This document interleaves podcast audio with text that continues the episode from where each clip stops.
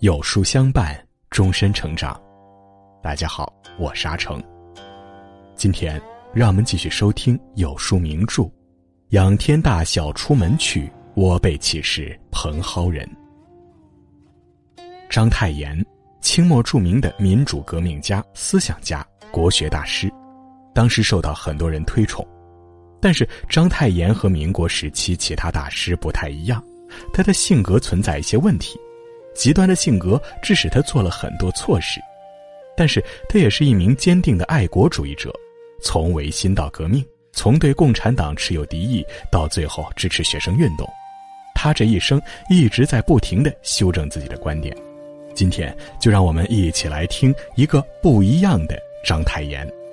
如果你喜欢今天的分享，不妨在文末右下角点个再看。一求学。一八九二年，章太炎二十五岁。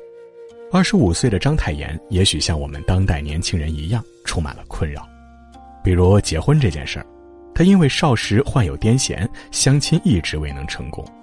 但他并没有垂头丧气，相反，他把自己的时间全部用到了学习上。在杭州西子湖畔的一个叫做古今精舍的书院里，章太炎前后待了七年。在这七年枯燥的学习生涯里，他专心研究儒家经典。在读书期间，他给自己定了六条规矩：一审明实，二重佐证，三戒忘谦，四守繁礼，五断感情，六态花辞。他用这六条规矩严格的约束自己，用心做学问。在书院学习的这几年里，他先后写成了《高兰氏札记》《春秋左传读》等书。在汉学领域初露锋芒。有了一身本事，自然还要寻找施展的地方。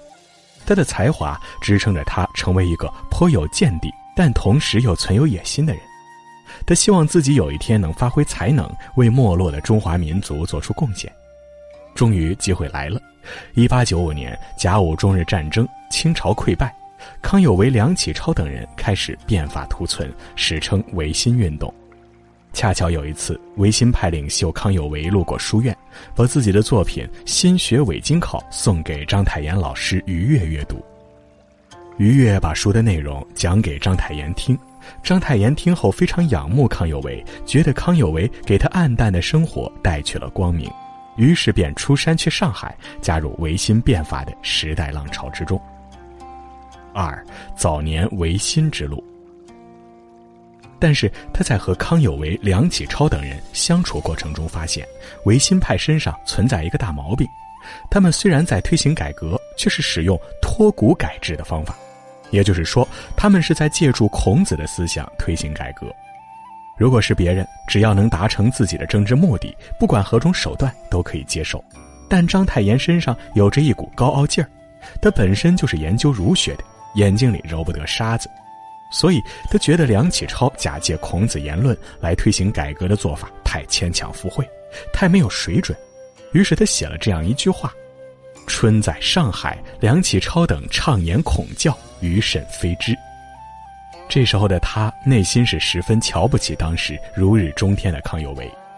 康有为还有一种做法让章太炎也十分不满：康有为时常把自己比作孔子，他的弟子们也以孔子的学生自居。在学术上大肆排除异己，得势不饶人。在这种氛围之下，章太炎的不满情绪越来越甚。后来有一次，他直接和康有为的门徒们发生争执，愤怒的章太炎当众批评康有为。康有为的弟子和章太炎大打出手，颇有侠客风范的章太炎立马予以还击。混乱当中，他甚至打了梁启超一个巴掌，双方一来一回扭打了半天。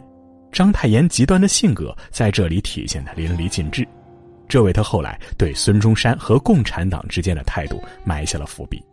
但是这就是真实的章太炎，他意气风发，才华横溢，同时又不懂得妥协。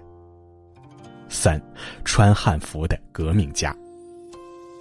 在和维新派闹别扭之后，心灰意冷的章太炎明白到，靠这样一群人改革国家是没有希望的。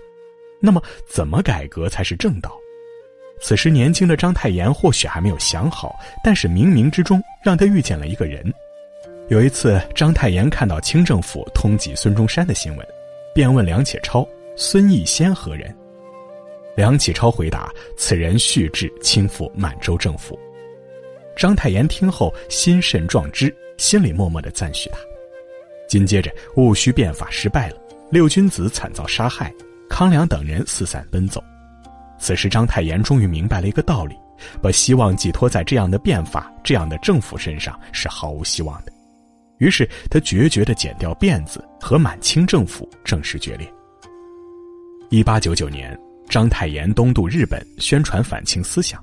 这时，他的心中已经有了一项伟大的计划，他要暴力推翻满清统治，彻底结束这个腐朽的王朝。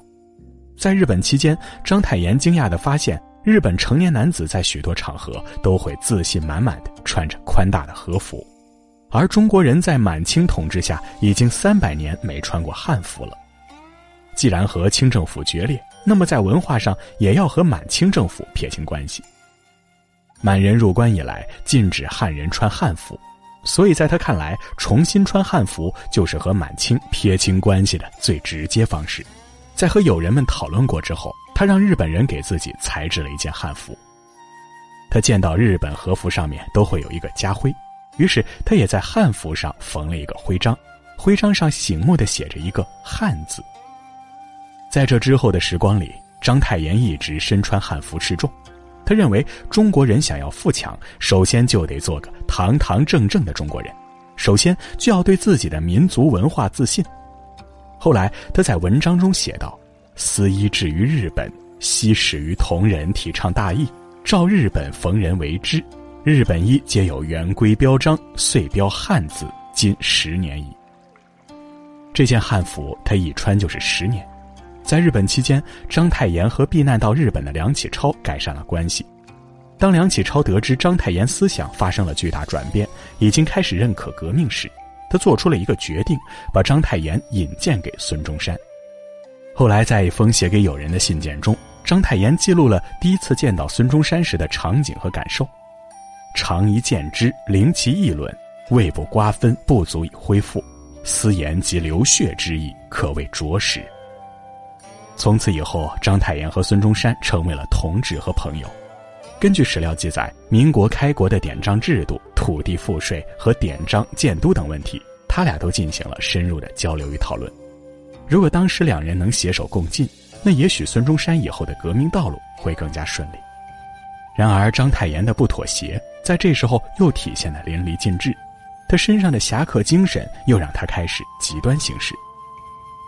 四，不完美的革命者。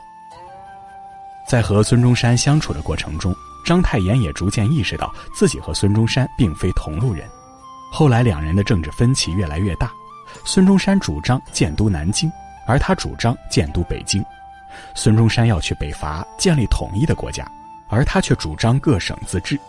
孙中山主张国共合作，而他却反对国共合作，对共产党怀有敌意。尽管他们都热爱着这个国家，但他们对中国未来发展有着截然不同的看法。孙中山是个能妥协的人，他能和袁世凯妥协，也能联合共产党，但章太炎不行，他总是固执地认为自己才是对的。孙中山是实践家，注重现实，而章太炎身上更多的是带有理想主义色彩。晚年的他尽管以民国遗老自居，但实际上他和国民党之间已形同陌路，而且对共产党也不是很友好。直到晚年，他才修正了自己的观点。一九三一年九一八事变的发生，彻底改变了章太炎对国民党和共产党的看法。他发表了大量批评国民党的言论。国民党政府华北办事处的主任曾托人给他带了一个具有威胁性质的口信：“安心讲学，勿议时事。”章太炎得知口信内容后，针锋相对的回答说：“看看你们干的好事儿吧，我们老一辈往日所创造的工业，现在堕落成现在这个样子了，你让我怎么能默不作声、置之不理呢？”一九三五年，日本发动华北事变，国民党继续奉行不抵抗政策。十二月九日，北京数千名学生在共产党的组织下举行了游行，呼吁停止内战，一致对外，打倒日本帝国主义。但国民党却对学生进行了镇压。章太炎得知后，立马致电国民党当局：“学生请愿，事出功成，纵有加入共党者，但问今之主张何如？何论其平素？”后来，上海的学生要北上声援北京学生，经过苏州，章太炎也亲切的接见了他们。晚年的他逐渐意识到，腐朽的国民党已经无法带领这个国家奔向光明。在民族存亡之际，他发现只有共产党在不惜一切代价进行抗日，拯救中国。他开始公开反对国民党，转而对共产党给予全力支持。此时，章太炎终于认清了现实，完成了人生中最后一次蜕变。纵观章太炎的一生。年轻时，他是意气风发的维新派人物；中年时，他是踌躇满志的革命党；晚年，看破一切的他，终于认清了国家发展的希望所在。从小到大，他接受的都是儒家思想的教育，甚至在后来，他也成为了国学大师，在经学上做出了极大的造诣。但这并没有影响到他对人生的思考，他也并没有像其他腐儒那样满脑袋所谓的忠君思想。晚年的章太炎一直在苏州教学，宣扬国学和爱国思想。他主张立足于中国，立足于革命，借助西方思想发扬中华传统，然后再建立起一个全新的民族文化。从我们当代人的视角来看，章太炎的思想具有很大的前瞻性。我们后来所做的，就是他当年指出的明路。章太炎的一生是不妥协的一生。但他又一直像个学习中的孩子一样，积极的修正自己的观点，不停的驱动自己前进。如果再给他一些时间，或许他能再一次实现蜕变。然而，上天并没有给他足够的时间，让其继续思考中国未来如何发展。